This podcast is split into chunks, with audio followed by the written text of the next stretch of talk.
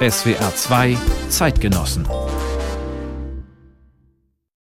Am Mikrofon ist Dietrich Brands und zu Gast ist der Künstler Julian Rosefeld. Das heißt, eigentlich sind wir bei ihm zu Gast in seinem Atelier. Erstmal vielen Dank dafür und herzlich willkommen bei den SWR 2 Zeitgenossen. Gerne, guten Morgen. Wir sitzen in Berlin-Kreuzberg. Das Cottbuser Tor ist ums Eck, vieles andere. Auch das SO36 zum Beispiel kann man zu Fuß erreichen, den legendären Musikclub, den einst Martin Kippenberger mal geleitet hat. Sie sind eigentlich aus München, leben jetzt seit mittlerweile mehr als 20 Jahren in Berlin. Was hat Sie gereizt an dieser Stadt, an Berlin? Was inspiriert Sie hier? Ich bin Ende der 90er nach Berlin gekommen. Ich war Mitte der 90er und schon vor dem Mauerfall immer mal wieder in Berlin als Partytourist und habe dann 99 das Glück gehabt, dass ich eine Einladung erhielt von der Sammlung Hoffmann, die im Untergeschoss damals noch eine Artist in Residence äh, Wohnung hatten. Und so ging es dann Schlag auf Schlag und ich zog dann, im, ich glaube, Dezember 99 nach Berlin in dieses fast tageslichtlose Untergrundatelier mit Bullaugen in der Decke und habe da Berlin über diesen Ort Berlin kennengelernt und lieben gelernt. Kein schlechtes Atelier, wenn man Filme machen möchte. Viele sind hier in Berlin entstanden, viele sind hier gedreht worden. Manifesto zum Beispiel ausschließlich in Berlin oder auch in der Nähe. Was inspiriert Sie an der Stadt?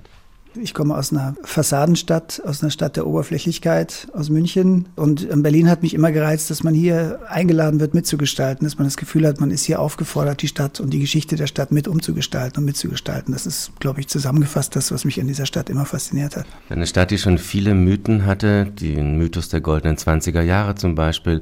Heute ist es vor allem sehr stark auch der Mythos der Partystadt natürlich, aber auch der Mythos der Kunststadt Berlin. Es ist eine riesige Kunstszene hier, viele internationale KünstlerInnen leben hier auch in Berlin. Ist das auch etwas, was für Sie wichtig ist, dieser Austausch, also für Sie und für Ihre Arbeit, dieser Austausch in der Kunstszene? Ja, Berlin ist natürlich irgendwie auch eine self-fulfilling prophecy. Ne? Also wenn du nach, als junger Mensch nach Berlin kommst, um das Berlin zu kriegen, was du dir erwartest, dann kriegst du es auch. Egal wie sehr es sich verändert hat zum kommerziellen hin oder zu Immobilienpreisen, die inzwischen erinnern an München. Berlin hat immer dieses Versprechen. Du bist hier in der Kunststadt Nummer eins der Welt. Du bist hier in der Stadt der Weimarer Republik. Du bist hier im Babylon Berlin. Und das ist, glaube ich, das, was uns alle auch fasziniert hat und weiterhin funktioniert.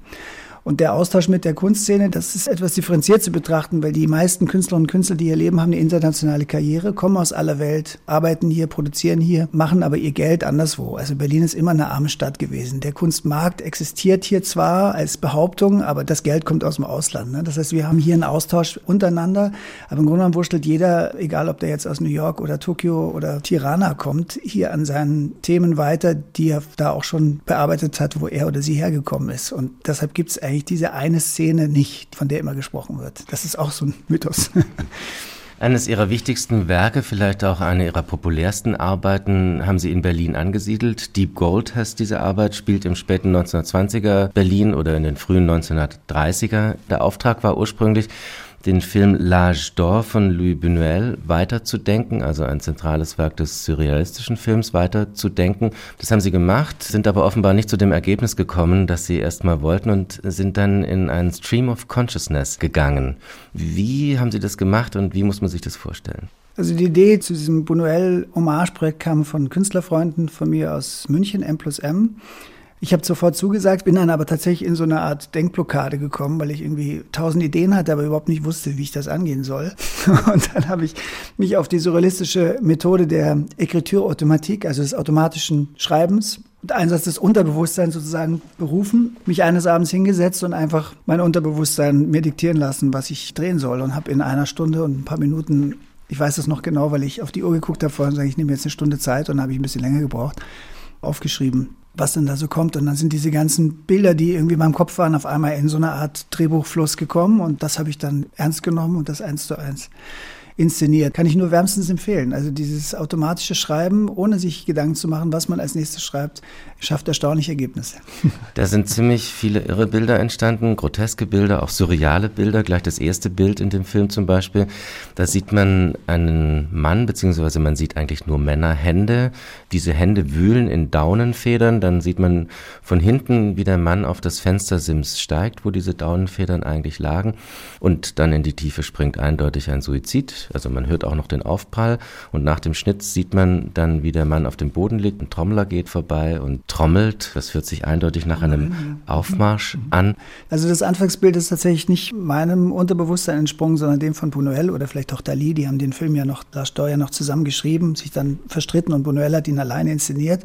Der Film ist eine Amour-Geschichte, erzählt im Grunde genommen die Geschichte eines Paares, die es miteinander treiben wollen, aber das nicht können. Das die heißt, Frau wendet sich dann einem anderen zu. Der Mann landet jedenfalls auf der Straße. Die Straße ist eindeutig eine Straße in den 20er Jahren, in Berliner 20er Jahre. Und da begegnet ihm ziemlich vieles Merkwürdige, was wahrscheinlich ihrem Stream of Consciousness entspringt. Da sind zum Beispiel zwei nackte Frauen zu sehen, nur bekleidet mit Handtasche und Hut. Die treten aus einem Hauseingang, gehen über die Straße. Dann kommt ein Paar in sehr eleganter Garderobe. Die Frau hockt sich plötzlich hin auf die Straße, pinkelt dahin, dann kommt ein Lautsprecherwagen, so ein Lastwagen vorbeigefahren, der eigentlich eher so für Parteiaufrufe genutzt wurde damals. Man hört bei ihnen aber Namen von Feministinnen, Wally Export, Judith Butler, Susan Sontag. Und dann kommt der Mann in einen Nachtclub, der heißt Deep Gold. Das ist ein bisschen die zentrale Szene dieses ganzen Films. Da sieht man dann Nackttänzerinnen, Anita Berber, eine Berühmtheit der 20er Jahre zum Beispiel. Peaches tritt auf mit diesen vielen Brüsten, dem Kostüm, das sie sehr oft trägt. Was war denn der Gesamteindruck, den Sie da hervorrufen wollten durch diese vielen Bilder? Also ich hatte mir inspiriert eben von der Szene der Frau, die in L'Arche d'Or sich dem alten Mann zuwendet und diesen jungen Lover sitzen lässt, gedacht, dass es Buñuel in dieser Szene vor allen Dingen um eine Befreiung der Frau ging, was ich wahnsinnig mutig fand für die Zeit, in der Frauen eigentlich grundsätzlich als Beiwerk des Mannes oder der männlichen Protagonistenrolle erzählt wurden normalerweise. Und Buñuel wagt diesen Schritt und sagt, ihr könnt mich mal, meine Frau ist frei in ihrer sexuellen Lust, die macht, was sie will. Also eigentlich ein sehr heutiger Gedanke. Ne? Das war auch 1930, da hatte das den 1930. Inzwischen sind wir natürlich viel weiter und das Thema ist omnipräsent, aber all das, was heute mit Genderfluidity und so weiter beschrieben wird, das ist eigentlich in dieser Szene für mich drin gewesen. Diese Befreiung der Frau in ihrer Lust, die Auflösung der Grenzen zwischen sexueller männlicher und weiblicher Identität und so weiter. Und das hat mich interessiert als Brückenschlag in unsere Zeit und dann habe ich vielleicht ein bisschen dem Zeitgeist vorauseilend den Schwerpunkt gelegt, eigentlich im Grunde genommen auf die Lust der Frau, auf die befreite Lust der Frau. Also aber einerseits Lust, Lust is a force, mhm. heißt es auch immer wieder in ihrem mhm. Film. Lust ist eine starke Macht mhm. und so ist es ja eigentlich auch in diesem Club. Also da sieht man diese große Befreiung, auch sexuelle Befreiung der späten 20er, frühen 30er Jahre. Genau. Und andererseits aber der Faschismus. Genau. Einmal wird ihre Hauptfigur auch ein Gewehr in die Hand gedrückt, der schießt dann wahllos um sich, ballert. Er schießt erstmal den, äh, der ihm das Gewehr in die Hand gedrückt hat. Ja. Also der Brückenschlag natürlich auch in unsere Zeit. Weimarer Republik ist eine Zeit des Umbruchs, eine Zeit der gefühlten Erniedrigung für viele Menschen, die dann eben sich die Nationalsozialismus zu Nutzen gemacht haben, um für ihre verqueren Werte zu werben. Und wir sind ja, wenn man so will, heute wieder in einer ähnlichen Zeit. Deswegen gibt es in Deep Gold auch immer wieder Bezüge zu unserer Zeit. Das ist zum Beispiel We Are the 99% Plakate auf den Wänden, spielt an auf die Occupy Wall Street müssen wir nicht groß drüber sprechen, es ist omnipräsent, aber wir leben in sehr instabilen Zeiten, in der es Populisten wieder gelingt, und zwar weltweit, sich die wirtschaftliche Instabilität und Spaltung der Gesellschaft zunutze zu machen, um wieder für undemokratische Werte zu werben. Das ist die Frage, die der Film quasi stellt. Leben wir in den 29er Jahren? In gewisser Weise ja. Mit der Geschichte der extremen Rechten beziehungsweise mit dem Nationalsozialismus haben Sie sich schon in Ihrem ersten Werk beschäftigt. Das war Ihre Abschlussarbeit, glaube ich, als Student in München. Das heißt Hidden City, verborgene Stadt. Und da sind Sie in die NS-Bauten in München am Königsplatz gegangen, und zwar in den Keller, in das Untergeschoss, und haben dort was dokumentiert, fotografiert? Also wir sind da eigentlich nicht, ich sag wir, weil ich habe damals zusammengearbeitet mit einem Kommilitonen von mir, mit dem ich zusammen Architektur studiert habe und dann eben auch das Architekturdiplom abgelegt habe. Wir sind da eigentlich zufällig drauf gestoßen auf das Thema. Und zwar waren wir eigentlich auf der Suche nach einem Raum, den wir eins zu eins irgendwie verändern konnten. Wir wollten nicht nur ein Projekt zeichnen, wir wollten eins zu eins was realisieren. Und da es natürlich Studierenden nicht möglich ist, Gebäude zu bauen als Diplomarbeit, mussten wir uns einen Ort suchen, wir wollten idealerweise einen, den keiner kennt und mit denen sozusagen, weil er noch nicht belegt war, mit einer gewissen Wahrnehmung der Öffentlichkeit was anstellen. Das war die Prämisse. Und ähm, auf dieser Suche sind wir zufällig auf diese mehr von, oder nicht mehr, aber auf die Geschichten über diese angeblichen Bunkeranlagen unter den ehemaligen Bauten des ehemaligen NSDAP-Parteizentrums am Münchner Königsplatz gestoßen.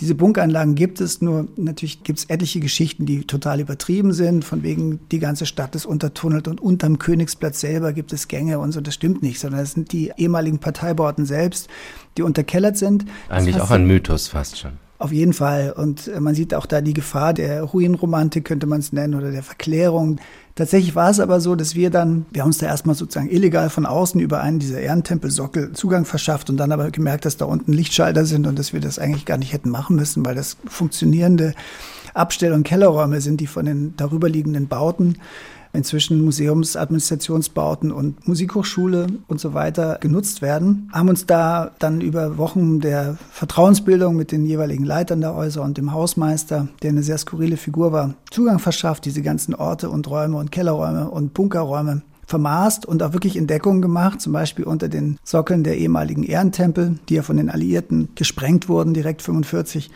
haben wir ein Nachtlager entdeckt, das war fast nicht mehr erkennbar. Wir haben Damenschuhe entdeckt, eine Perle, eine Zahnbürste und haben das fotografiert und ganz dokumentarisch. Daraus ist dann diese Stadt im Verborgenen entstanden, aber auch eine Reportage im Magazin der Süddeutschen Zeitung. Und aufgrund dieser Reportage bekamen wir dann einen Leserbrief von einem ehemaligen Polizisten, der dann zusammen mit den Alliierten da unten offenbar Dienst geschoben hat. Und der bestätigte unsere Theorie, dass das also ein Liebesnest der alliierten Soldaten war, die da unten ihre Fräuleins empfangen haben. Das hat uns fasziniert, also das Anekdotische, aber natürlich wollten wir genau dem gegenüberstellen eine ganz wirklich staubtrockene, nüchterne Analyse dieses Ortes, eine Vermessung, eine Kartografierung und haben das dann gemacht über eine Installation, die ist eben Stadt im Verborgenen, in der man quasi vor einem riesigen Luftbild stand, was hinterleuchtet war mit den Untergrundzeichnungen und über einen darüber wandernden Lichtstrahl immer genau sehen konnte, wo man sich gerade befindet. Es ging uns sozusagen darum, den Mythos ständig abzugleichen mit der Realität, mit dem Heute aber auch zu informieren. Und unseren Fotos und unseren essayistischen Beiträgen haben wir ein nicht Kunstwerk, aber ein sehr praktisches und vielleicht das erfolgreichste Ding, was wir je gemacht haben, damals platziert. Und zwar an der Ecke eine Informationstafel. Die stand da viele, viele Jahre und wurde vor allen Dingen auch von Touristenführern viel benutzt. Und da war einfach der Grundriss dieser Gebäude und die Information dazu, was es für Gebäude waren, gekennzeichnet. Das ist nämlich etwas, was die Münchner Politik oder die bayerische Politik immer verfehlt hat. Man hat also das schlechte Gewissen immer nur an den Opferorten abgearbeitet und die zu Recht natürlich gekennzeichnet. Man hat aber vergessen, dass man das ebenso mit den Täterorten tun muss, um wirklich eine nachhaltige Geschichtsarbeit und Erinnerungskultur zu erwirken. Ne? Und diese Tafel hat dann unter anderem, da gab es natürlich noch andere Protagonisten, die sich darum bemüht haben, den Diskurs angeschoben, der letztlich zu dem Bau eines Dokumentationszentrums führte, was da heute steht. Viel das später. ist das berühmte NS-Dokumentationszentrum am Münchner Königsplatz. Und das steht ja genau an der Stelle, wo die Parteizentrale war. Die hat noch einen Beinamen gehabt, das Braune Haus. Und daran kann man vielleicht sehen, wie lange so ein Mythos nachwirkt, wenn er nicht bearbeitet wird. Das sieht man an dem Beispiel Ralf Wohleben, eine zentrale Gestalt des NSU, des sogenannten nationalsozialistischen Untergrunds. Der hat 2002 in einem Vorort von Jena eine Gaststätte gekauft, die hieß eigentlich Löwen, hat dort einen Musikbetrieb veranstaltet mit vielen rechtsextremen Bands, die dort aufgetreten sind. Und der Beiname dieser Gaststätte war das braune Haus.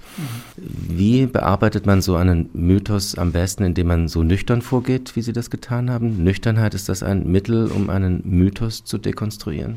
Na, es gibt verschiedene Methoden. Auf jeden Fall ist erstmal eine solide Recherche wichtig. Also man muss sich auskennen, in dem man muss wissen, worüber man spricht. Damit fängt es an. Und wir haben damals uns extrem da rein recherchiert. Das war auch sehr belastend, muss ich sagen. Also ich war dann auch froh, als wir das Thema hinter uns lassen konnten. Wir waren da allein wochenlang unten da in diesen ehemaligen Nazi-Bunkern unterwegs, um das alles zu dokumentieren und hatten da auch das Gefühl, das ist für uns auch eine persönliche Arbeit, vielleicht auch eine, will ich sagen Abrechnung, aber eine Richtigstellung unseres Verhältnisses zur Stadt München, zu meiner Geburtsstadt, die ja sehr stark sich definiert über Fassaden und dieses Bild der Weltstadt mit Herz und so, aber sehr gut daran war, immer und auch immer noch ist, sozusagen die etwas belastenderen Kapitel ihrer Geschichte und vor allem dieses Kapitel unter den Teppich zu kehren. Aber gut, das ist die eine Methode, dann äh, sachlich zu informieren. Es geht aber auch andersrum, so, indem man sich sozusagen der Mittel des Mythos bedient, oder der Ästhetik des Mythos bedient. Damit meine ich jetzt aber nicht die nationalsozialistische Ästhetik, um Gottes Willen, aber zum Beispiel. Ja, 20er Jahre, wie in Deep Gold ja, zum Beispiel. Wie in Deep Gold und versucht sozusagen zu gucken, wie funktionierte das eigentlich. Also ich spreche mal von der Mythenmaschine. Ne? Das, äh, der Mythos wird ja gebildet nicht durch das, was stattgefunden hat, sondern durch die Erzählung darüber. In Literatur, Werbung, Kino und so weiter. Und diese stetige Wiederholung zementiert diesen Mythos und verkünstelt ihn natürlich auch immer mehr. Und äh, durch das Dekonstruieren dieser Maschine, dieser mythenbauenden Maschine, versuche ich immer zu zeigen, dass es sich eben um Mythen handelt. Die Arbeit am Mythos, so hat Hans Blumenberg, der Philosoph, das mal genannt, zieht sich gewissermaßen durch Ihr Werk. Sie haben sich auch mit vielen deutschen Mythen beschäftigt, mit dem Mythos der deutschen Romantik zum Beispiel, in dem Werk Ship of Fools, das ist eine Filminstallation 2007 entstanden, eine Vierkanal-Filminstallation, vier Filme parallel. Bei dem Stichwort Romantik denken viele natürlich zuerst mal an Caspar David Friedrich Figuren. Man sieht sie förmlich vor sich. Den Wanderer über dem Nebelmeer oder den Mönch am Meer. Den begegnet man quasi als Remake, als zeitgenössisches Remake auch in ihrer Arbeit. Da sieht man zum Beispiel einen Mann in einer Freizeitkleidung, eine Rückenansicht wie bei Caspar David. Standbein, Spielbein. In der rechten Hand hält er einen Wanderstock, auf den stützt er sich. So steht er am Ufer, vielleicht ein Meer, vielleicht auch nur die Havel in Berlin. Ein Bootsanleger ist zu sehen. Er schaut in die Ferne, das Sehnsuchtsmotiv schlechthin. In einem zweiten Film wieder so eine Caspar David Friedrich Figur, wieder eine Rückenansicht, ein Mann in dieser schwarzen Romantikkutte der deutschen Tracht mit so einem deutschen Hut. Der hat einen Greifvogel auf dem Arm, steht vor einer Nebellandschaft, irgendwie Brandenburg und irgendwann fliegt dieser Greifvogel nach oben. Drittes Bild, wieder eine Rückenansicht. Man sieht einen stark gebauten Mann, der tritt auch wieder in so eine Nebellandschaft, zieht sich das T-Shirt aus, der Oberkörper ist frei, man sieht, er ist tätowiert, das könnte so ein Rechtsradikaler der frühen 2000er sein. Und im vierten Film sieht und hört man Hunde bellen, weil das Ganze in Schloss Sakro gedreht wurde. Das ist an der deutsch-deutschen Grenze bei Potsdam gewesen. Da gab es von den DDR-Grenzschützern eine Hundezuchtstation für Spürhunde, die dort also ein deutsches Territorium schützen sollten. Das sind Deutschlandbilder, wenn man so möchte, die Sie da mit der Romantik in Verbindung gebracht haben. Worum ging es bei dieser Arbeit? Auch da war die, äh, ist die Arbeit eigentlich geboren durch zwei Umstände. Das eine war die konkrete Einladung an diesen Ort, Schloss Sacro. Sie haben ihn gerade gut beschrieben. Die Eiche, an der ich da gedreht habe, steht direkt daneben, wurde bei mir dann bewacht von 20 kläffenden deutschen Schäferhunden, die uns also permanent ankläffen und umkreisen diese Eiche.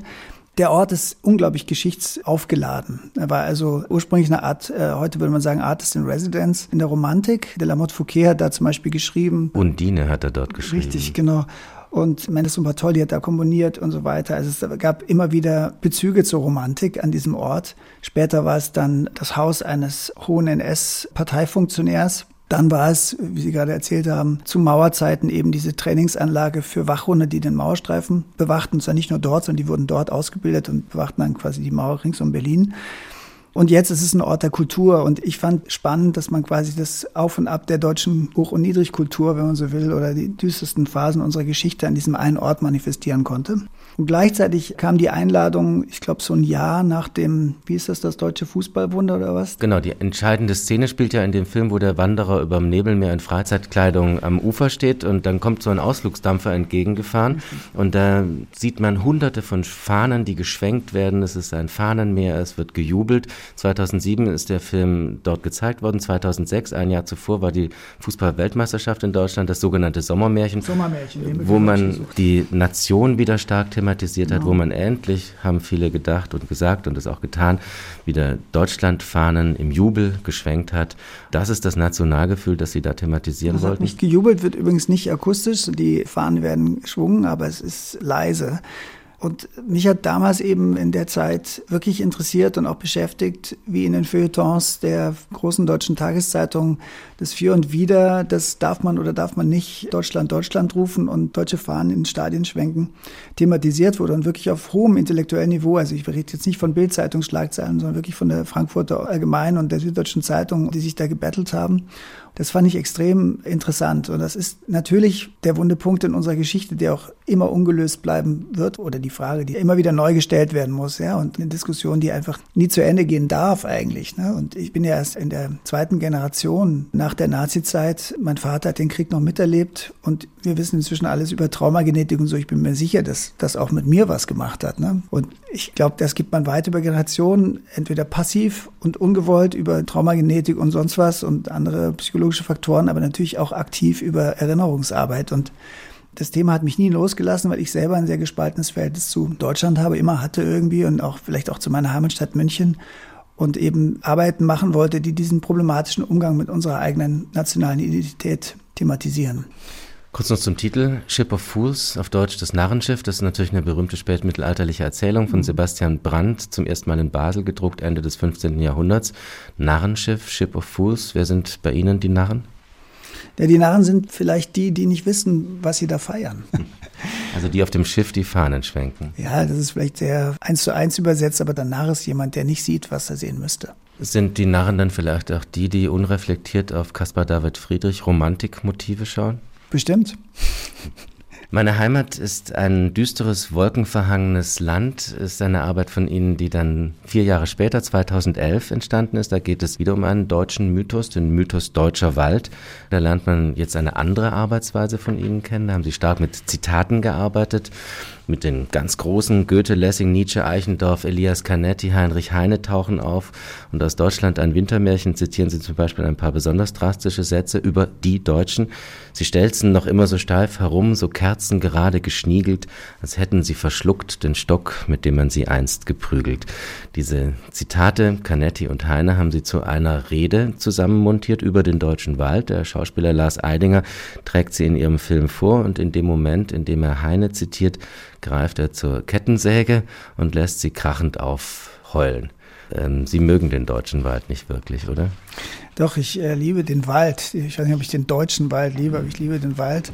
Auch diese Arbeit hat eine Entstehungsgeschichte. Es war das Jüdische Museum, was damals verschiedene Künstlerinnen und Künstler eingeladen hatte, Arbeiten zum Begriff der Heimat zu produzieren. Und ich habe auch da wieder relativ lange gebraucht, um ein Thema zu finden und bin dann aber irgendwie hängen geblieben an dem deutschen Wald, weil der immer wieder auftaucht und zwar in verschiedensten Formen. Also auch zum Beispiel in der heutigen Zeit als der Waldkindergarten, ja, dass man seine Kinder morgens irgendwo abgibt und dann gehen die den ganzen Tag in den Wald und kommen abends nachmittags wieder nach Hause. Ich glaube, das würde keinem Italiener einfallen der Waldspaziergang von Kohl und seinen politischen Gästen. Fand ich immer faszinierend. Ja. Die Walddusche, die jetzt in Mode ist. Die Walddusche, genau.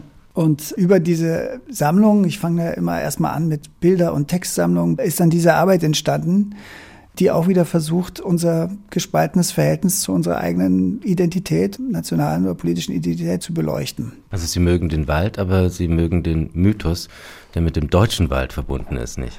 Auch da wieder einfach ein faszinierendes Recherchethema. Ne? Allein der Mythos der Hermannschlacht ist faszinierend. Ich habe viele Orte besucht dann, in denen sich der Wald in verschiedensten Formen zeigt. Wir sind auch in Miniatur-Modellbaulandschaften in Hamburg gefahren, haben uns dort den Teutoburger Wald und das Hermannschlachtdenkmal in Miniatur angeguckt. Ich tue mich schwer damit zu sagen, ich habe folgende Message oder folgende Botschaft mit diesem Projekt. Das ist grundsätzlich nicht mein Ansatz zu sagen, ich habe eine Nachricht oder eine Botschaft ans Publikum, die ich gerne mitteilen möchte. Ich versuche ein Thema zu umkreisen, also im sprichwörtlichen Sinne zu umkreisen, wenn die Kamera immer wieder um Dinge rumfährt und fliegt und den Besucherinnen und Besuchern zu überlassen, was sie jetzt da mit ihrem eigenen Bezug zu diesem Thema anstellen. Ja, aber dann fallen doch ein paar sehr explizite Sätze in dieser Vierkanal-Filminstallation. Auf einem Bild wird diese Rede gehalten von Lars Eidinger über den deutschen Wald. Da erfährt man zum Beispiel, in keinem modernen Land der Welt ist das Waldgefühl so lebendig geblieben wie in Deutschland. Währenddessen sieht man auf einem zweiten Bildschirm eine romantische Landschaft, wieder so ein Caspar David Friedrich Motiv, die sächsische Schweiz, das Elbsandsteingebirge mit diesen Sandsteintürmen, die hoch aus dem Wald aufragen. Da steigt ein Mann in gelber Schutzkleidung hoch, hat eine Nebelmaschine in der Hand und erzeugt in dieser Romantiklandschaft künstlichen Nebel. Von dem dritten Bild sieht und hört man einen Sänger mit dem Fuß auf einen toten Baum gestützt, der singt ein Lied von Robert Schumann, in der Fremde heißt es, glaube ich. Ach, wie bald kommt die stille Zeit, da ruhe ich auch und über mir rauscht die schöne Waldeinsamkeit, auch so ein deutsches Wort. Und dann zeigen sie das schon erwähnte Denkmal der Hermannschlacht im Teutoburger Wald aus der Luft, also auch der Befreiungskampf der Germanen, der in der Nazizeit sehr stark verklärt wurde, ist natürlich mit einem Waldgebiet verbunden, fehlt noch Goethe, ich ging im Walde so für mich hin und dann noch der Nazi-Propagandafilm Ewiger Wald, auch den rufen sie auf in diesem Film, da wird der deutsche Wald mit dem deutschen Volk gleichgesetzt und schließlich sagt dann eine Figur während einer Autofahrt durch den Wald, ich habe schon lange genug von diesem Mythenkram. Spricht da ein alter Ego von Ihnen? Ja, da haben Sie mich erwischt. Natürlich komme ich dann doch durch mit vielleicht nicht einer klaren Botschaft, aber zumindest einer Positionierung. Es fällt unglaublich schwer, Texte zitieren zu lassen, mit denen man inhaltlich nicht einverstanden ist. Sie haben gerade den Nazi-Propagandafilm Ewiger Wald thematisiert der dort natürlich kontextualisiert von einer Monsterpuppe gesprochen wird, sodass man wirklich versteht, dass der nicht gefeiert wird. Und vielleicht ist es etwas, was ich dann in dem Moment gebraucht habe, dass ich einmal mich selber positioniere und sage, hier, die Zitatcollage hat eine Funktion, aber ich kann diesen ganzen Mythenkram nicht mehr hören. Schauen wir uns vor diesem Hintergrund jetzt mal das Werk an, mit dem Sie international sehr bekannt und der Kunstszene auch berühmt geworden sind, Manifesto. Kate Blanchett spielt in allen zwölf Filmen die Hauptrolle. Zwölf Filme über 56 Manifeste, vor allem der künstlerischen Avantgarde im 20. Jahrhundert. Alle Filme haben sie in anderen Spielsituationen oder in anderen Settings inszeniert. Manifeste der Dadaisten zum Beispiel werden als Grabrede vorgetragen. Die Manifeste der Architekten spielen in einer Müllverbrennungsanlage. Einige dieser Inszenierungen kann man auch ziemlich böse finden, zum Beispiel wenn sie die Manifeste der Autorenfilmer wie Jim Jarmusch, Lars von Trier oder Werner Herzog von einer Lehrerin vor einer Schulklasse vortragen lassen. Nur nur Handkamera benutzen, sagt sie zum Beispiel zu einem Achtjährigen, großartig, auch wenn die Lehrerin den Grundschulkindern dann erklärt, nichts ist original, ihr könnt alles stehlen, alles, was euch inspiriert und die Kinder dann im Chor okay sagen. Also gleichzeitig das Rezept für die Arbeit ist, ne? ich habe ja auch geklaut, wo es nur geht, das ist aus Jim Jarmuschs Golden Rules of Filmmaking. Und das war ja genau meine Methode. Ne? Ich habe also alle möglichen Künstlermanifeste aus den letzten 100 Jahren ungefähr gesammelt. Auch im Kunstleistungskurs damals schon am Gymnasium einige Künstlermanifeste kennengelernt hatte und mich das immer begeistert hatte in der Virulenz dieser Äußerung. Was hat Sie daran fasziniert an den Manifesten? Ja, mich hat fasziniert, dass die so eine wahnsinnige äh, Juvenilität ausstrahlen. Das ist so eine Energie, die daraus die einem ins Gesicht springt, aus diesen Manifesten, die man ganz stark assoziiert mit Jugendrevolte. Ne? Und beim Lesen Texte jetzt später im äh, fortgeschrittenen Erwachsenenalter ist mir aber bewusst geworden, dass die Kunstgeschichte da eine ganz andere Deutung anlegt oder vorschlägt, nämlich, dass diese Texte eigentlich von der gleichen Reife und Entwicklungsstaben sprechen wie die Kunstwerke, über die wir die Künstlerinnen und Künstler heute kennen, die in den Museen auf dem weißen Sockel oder an der Wand im MoMA hängen. Und das ist eigentlich nicht richtig, weil die Kunstwerke basieren zwar auf dem Fundament dieses Manifestes, wurden aber meistens viel später geschaffen, wohingegen die Manifeste oft in ganz, ganz jungen Alter geschrieben wurden. Also die Entdeckung war für mich eben, als ich gesehen habe, in welchem Lebensalter die Künstlerinnen und Künstler, die später über, nicht über diese Texte, sondern vor allem über bildnerisches Werk berühmt wurden, was dann zur Folge hat, dass auch die Texte berühmt wurden, wenn man sich dieses Lebensalter, dieses junge Lebensalter, in dem die Manifeste geschrieben wurden, vor Augen führt, dann wird einem bewusst, dass das mitnichten selbstsichere Texte sind, die sagen, da geht's lang, sondern es sind oft sehr unsichere, autoreflexive Texte eines jungen Menschen, der sich fragt, was will ich bewirken mit meiner Kunst, wo will ich hin? Und gerade weil man so unsicher ist, das kennen wir alles selber aus dieser Lebensphase, ist man gern besonders laut und schreit die Texte raus oder manifestiert sich besonders laut, lässt sich einen Punkhaarschnitt schneiden und so weiter, wenn man irgendwie in diesen Lebensjahren ist. Du hast eine unglaubliche Emphase und eine Aufbruchstimmung oft drin in diesen Texten. Mhm. Ich nenne mal ein Beispiel. Unsere Zeit ist die Kunst einer revolutionären Zeit. Die Reaktion auf eine Welt, die in eine neue Epoche eintritt. In so einer Ära kann die Rolle des Künstlers nur die des Revolutionärs sein. Und dann weiter, wir rufen alle wahrhaften Intellektuellen auf, Schriftsteller und Künstler, die trügerische Illusion zu verlassen, Kunst könne nur um der Kunst willen bestehen.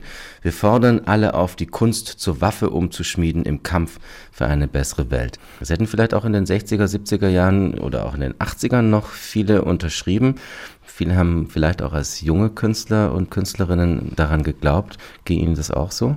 Ich kann mich da gar nicht so richtig positionieren. Ich finde, das Berührende an diesen Texten ist eben dieser behauptete revolutionäre Gedanke, dass Kunst die Gesellschaft wirklich nachhaltig verändern kann, an den wir Künstler und Künstler ja alle gerne glauben wollen. Und ich auch irgendwie glaube mit einem Teil von dem, was ich bin und gleichzeitig eben diese Fragilität und diese Unsicherheit in diesen Collagen, in diesen Textcollagen. Ich habe ja verschiedene Texte auch manchmal über Jahrzehnte hinweg springen zusammen kollagiert zu einem Monolog. Das ist manchmal ein innerer Monolog manchmal ein proklamierter Monolog oder auch mal eine, eben Sie haben es gerade angesprochen, eine Lehrerin, die mit ihren Schülerinnen und Schülern spricht. Zur Popart ist es sogar ein Tischgebet. Mhm. Also Popart, so wie Claes Oldenburg mhm. sie verstanden hat, mhm. als extrem antitraditionalistische Kunst, die man auch so konsumieren kann, wie man eine Zigarette raucht, also mhm. ohne diesen kunstreligiösen Anspruch. Diesen Monolog trägt Kate Blanchett als sehr traditionelle Südstaatlerin vor, als Tischgebet.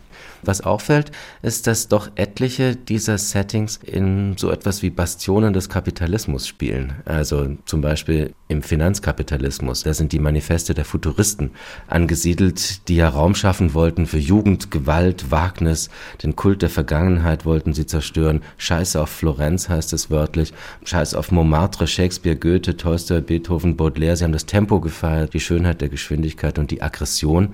Warum haben Sie das in der Börse angesiedelt? Weil es nur dort heute noch zu finden ist? Ja, ich habe bei manchen der äh, visuellen Umsetzungen natürlich nach einer Analogie in unserer Zeit gesucht. Bei den Futuristen war das mir relativ schnell klar, dass sie als Geschwindigkeitsapologeten und Technikfetischisten unbedingt irgendwie in die Hightech-Welt des High-Speed-Tradings, Börsenhandels mussten. Der Handelssaal einer Großbank oder vielleicht ist es die Börse selbst. Gleich der erste Film spielt ja auch in einer Ruine des Kapitalismus, wenn man so möchte, in der Industriebrache. Schiebt Kate Blanchett als Obdachlose einen Einkaufswagen mit dem Hab und Gut durch diese Industriebrache, haust dort offenbar auf dem Dach und dazu hört man dann ein Statement, da heißt es, die Menschheit geht durch ihre schwerste Krise, die kapitalistische Zivilisation, die alles dominiert hat, das ökonomische, politische und kulturelle Leben ist dabei zu zerfallen. Und dann sehr deutlich, in der aktuellen Krise steht der Kapitalismus nackt da als ein System von Raub, Betrug, Terror, Hunger und Krieg. Das hat mich damals wirklich umgehauen, als ich das gelesen habe. Beginnt er mit dem berühmten Satz aus dem kommunistischen Manifest von Marx und Engels, All that is solid melts into air. Ist übrigens falsch übersetzt. Im Original heißt es alles Stehende und Ständische verdampft. Das Ständische, worum es ja eigentlich geht, ist in der englischen Übersetzung weggelassen worden. Genau, alles Heilige wird entweiht und die Menschen sind endlich gezwungen, ihre Lebensstellung, ihre gegenseitigen Beziehungen mit nüchternen Augen zu sehen. Genau, und der klingt im Englischen toll. All that is solid melts into air. Eigentlich viel poetischer, als Marx und Engels das je geschrieben haben. Der Text, der dann folgt, alles was folgt, klingt nach Marx und Engels, ist aber von dem John Reed, und zwar nicht der Fitness John Reed, an den jetzt alle Hörerinnen und Hörer denken, sondern John Reed war ein amerikanischer Kommunist, Journalist, zu dessen Ehren nach seinem Tod ein Club gegründet wurde, John Reed Club of New York, John Reed Club of Chicago und so weiter. Und der John Reed Club of New York hat, ich glaube 1950, wenn ich mich nicht täusche, äh, diesen Text geschrieben, dieses Manifest geschrieben, was sich liest wie eine eins zu eins Beschreibung der Situation, in der wir uns jetzt in diesem Moment heute befinden, auch vor zehn Jahren schon befanden, als ich am Manifesto begann zu arbeiten. Und dieses Thema Kapitalismus ist ja dann das Hauptthema in der nächsten großen Arbeit geworden, in Euphoria. Auf welche Euphorie im Kapitalismus verweist dieser Titel? Der verweist erstmal auf die Euphorie von uns allen, die wir in diesem kapitalistischen oder neoliberalen System leben und es kritisieren und auch das zum Teil der kapitalistischen Logik gemacht haben, dass die Kritik des Kapitalismus natürlich längst zum Kapitalismus gehört. Der Kapitalismus hat sich die Kritik an sich selbst quasi einverleibt, ohne uns wirklich positionieren zu müssen. Es ist sehr leicht zu sagen, ich bin Antikapitalist, aber es ist viel schwerer, auf den Flug nach Griechenland zu verzichten oder das neue iPhone oder so. Ne? Also wir sind da alle mitgefangen in dem System und die Euphorie oder der Titel bezieht sich darauf, dass ich wenig Lust hatte, eine weitere platte Kapitalismuskritik hinzuzufügen zu all denen, die es schon gibt, sondern ich wollte eher darüber sprechen oder die Frage stellen, warum der Kapitalismus eigentlich so faszinierend ist und so verführerisch ist und immer noch alternativlos zu sein scheint. Und damit meine ich gerade uns tendenziell eher linke Kulturschaffende inklusive. Da treten viele Figuren auf, die sprechen wieder alle in Zitaten, ähnlich wie sie schon in der Arbeit über den deutschen Wald mit Zitaten gearbeitet haben. Hier bringen sie die aber ins Gespräch und das ist wirklich ein großes Spektrum quer durch die Geschichte von Platon bis Einstein. Der linke Philosoph Adorno ist dabei, der neoliberale Nationalökonom Milton Friedman, der Monetarist, wird zitiert. Und sogar die Schriftstellerin Ayn Rand, eine Vordenkerin der neuen Rechten und des mhm. Trumpismus, weil sie so viele verschiedene Positionen zum Kapitalismus, naja, sagen wir, vorstellen wollten? Ja, weil es mir interessanter erschien, mich nicht selber klar zu positionieren. Am Ende versteht man, dass ich schon, wo ich stehe, aber es dennoch dem Publikum nicht so einfach zu machen. Es gibt diese wirkliche Battle, kann man es fast nennen, zwischen zwei Obdachlosen an so einem Ölfassfeuer im Winter die quasi die beiden großen ständig miteinander konkurrierenden Grundideen zum Kapitalismus thematisieren. Der eine vertritt eher so die Milton Friedman, Ayn Rand, Freiheit der Märkte Ideologie, also die millionenfachen Entscheidungen der Käuferinnen und Käufer werden schon sagen, wo es lang geht. Der zitiert zum Beispiel auch die Hardcore-Sätze, Zum Beispiel der Reichtum Einzelner dient alle, denn nur so könne der Reiche den Ärmeren etwas abkaufen, was wiederum dazu führe, dass die Ärmeren Einnahmen hätten und dadurch weniger arm wären. Und kaufen können, ja, indem sie kaufen können, richtig.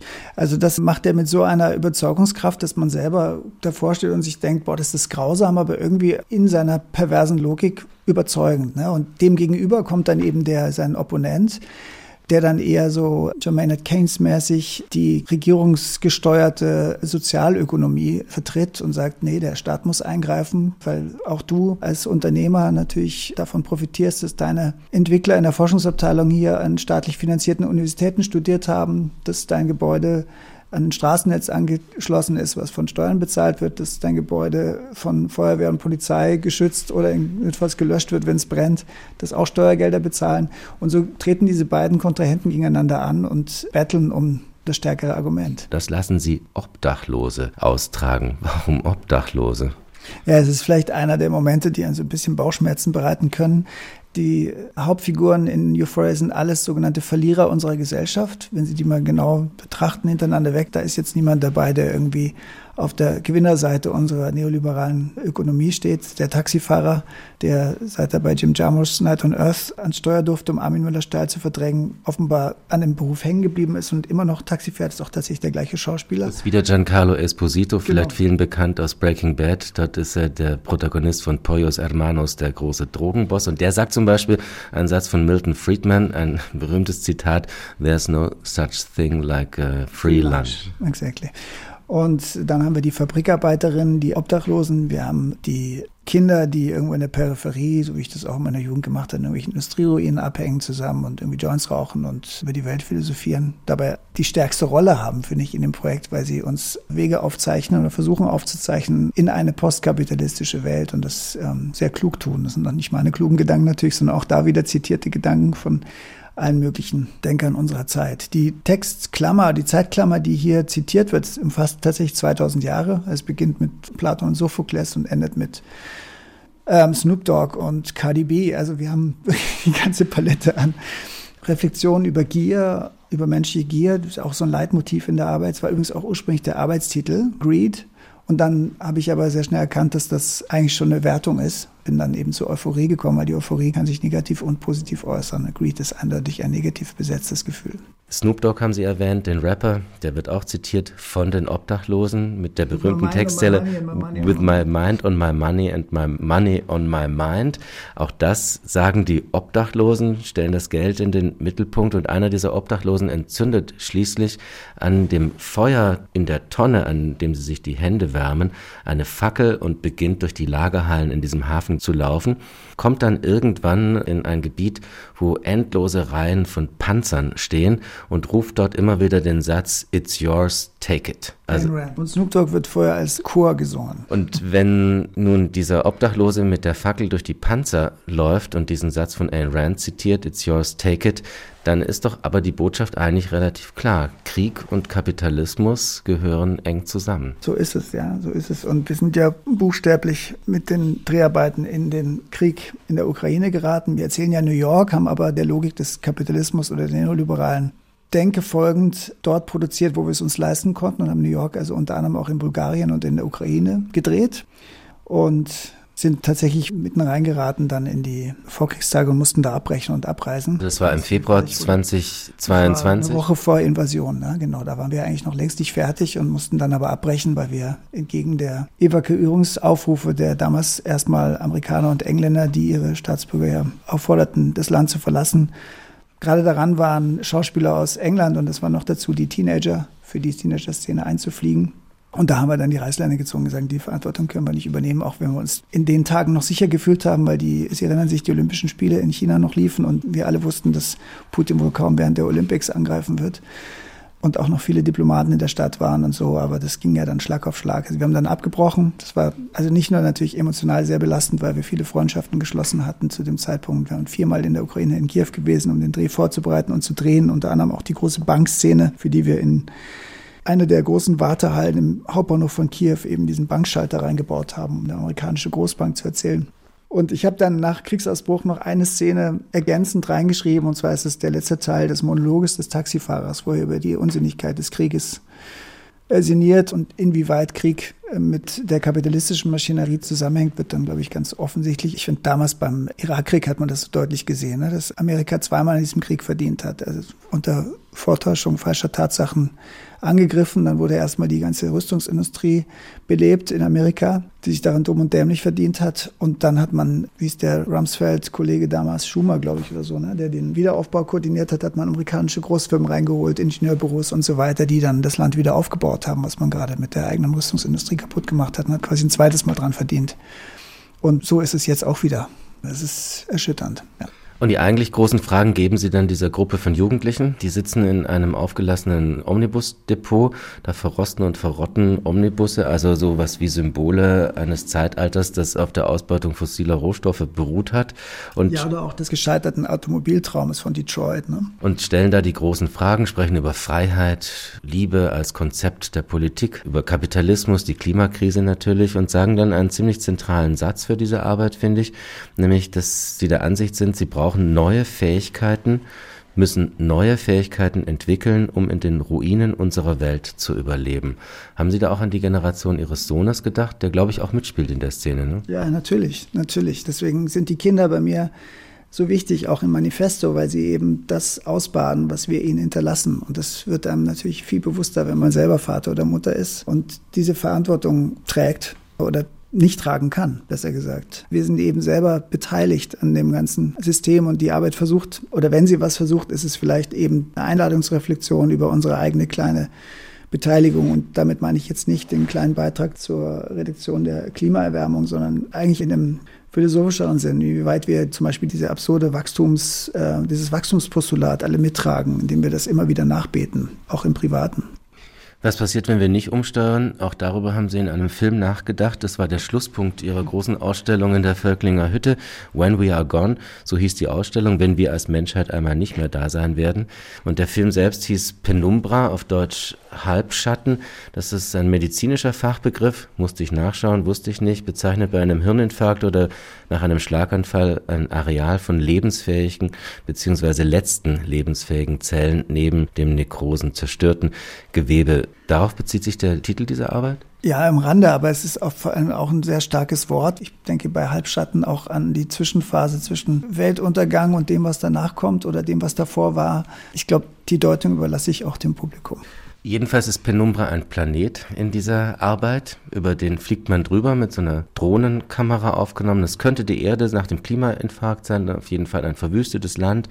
Man fliegt über die gigantischen Ruinen von Megacities, alles in so einer Wüstenfarbe eines ausgetrockneten Planeten. Und irgendwann verlässt die Kamera dieses Mega-Ruinenareal, fliegt weiter in eine grüne Insel, die letzte Oase sozusagen in dieser Wüste, eine künstlich angelegte Oase. Dort scheint noch Leben möglich zu sein. Dann sieht man viele, vor allem junge Leute, die dort so eine Art Party feiern. Auf jeden Fall tanzen sie sich irgendwie in Trance. Das ist so eine Art rauschhafter Rave. Ist das ein anderer Tanz als der Tanz auf dem Vulkan in den 20ern, mit dem unser Gespräch begonnen hat? Ja, es ist ein eskapistisches Ritual letztlich. Diese Megacity, die so weit gewachsen ist, bis sie sich selbst erstickt hat, ähnlich wie, und da zitiere ich wieder aus Euphoria, der Krebs ja seinen eigenen Wirt quasi irgendwann auch vernichtet und damit sich selbst auch aus der Welt schafft. Das finde ich immer noch die stärkste Metapher für das Nicht-Funktionieren des ewigen Wachstums, ne? weil irgendwann ist Schluss, Ende des Terrains und dann gibt es kein Wachstum mehr, weil einfach nichts mehr da ist, woraus das Wachstum ernährt werden kann. Und ähm, in Penumbra mündet es dann eben in diese futuristischen Szenarien. Wir sehen am Anfang so eine Art von Weltraumsiedlung, die da an dem Planeten vorbeifliegt. Also wir sind weit in der Zukunft und am Ende landen wir in einer dieser künstlich bewässerten Oasen, die es übrigens wirklich gibt. Und da sind wir in der Gegenwart. Wenn Sie bei Google Maps auf Satellitenbild gehen und über Saudi-Arabien spazieren gehen, dann sehen Sie genau diese kreisrunden Oasen, wo mitten in der Wüste durch Bohrungen Bohrungen, Tiefenbohrungen Grundwasser nach oben geholt wird und dann durch so ein rotierendes, auf Räder kreisendes Bewässerungssystem eben Landwirtschaft betrieben wird. Und bei Ihnen sind das Areale, wo sozusagen die letzten Überlebenden dieser Katastrophe, dieser vielleicht auch Klimakatastrophe, tanzen, einen Rave feiern und das ist so eine Art Weltuntergangstanz. Ja, es ist vielleicht auch ein bisschen Tanz auf dem Vulkan, aber es ist in jedem Fall auch, ist da auch ein bisschen Hoffnung drin. Also ich würde diese jungen Raver, die wir da sehen beim Feiern, nicht aburteilen als naive, blinde Idioten. Ich finde, die haben auch Recht darauf, weiter zu feiern und sozusagen das, was sie als Mensch ausmacht, auch äh, zu leben. Und für mich ist das ambivalent. Ne? Man, zum einen denkt man, ja, so ist es. Wir feiern uns sozusagen weg, bis es uns nicht mehr gibt. Und zum anderen steckt für mich in der Szene auch gerade über das, was dann die Bilder machen, diese extremen Zeitlupe, auch sowas wie Hoffnung. Nehmen wir das als Schlusswort in diesem Gespräch. In SWR 2 Zeitgenossen der Künstler Julian Rosefeld. Mein Name ist Dietrich Brandt. Haben Sie vielen Dank fürs Gespräch. Vielen herzlichen Dank auch Ihnen.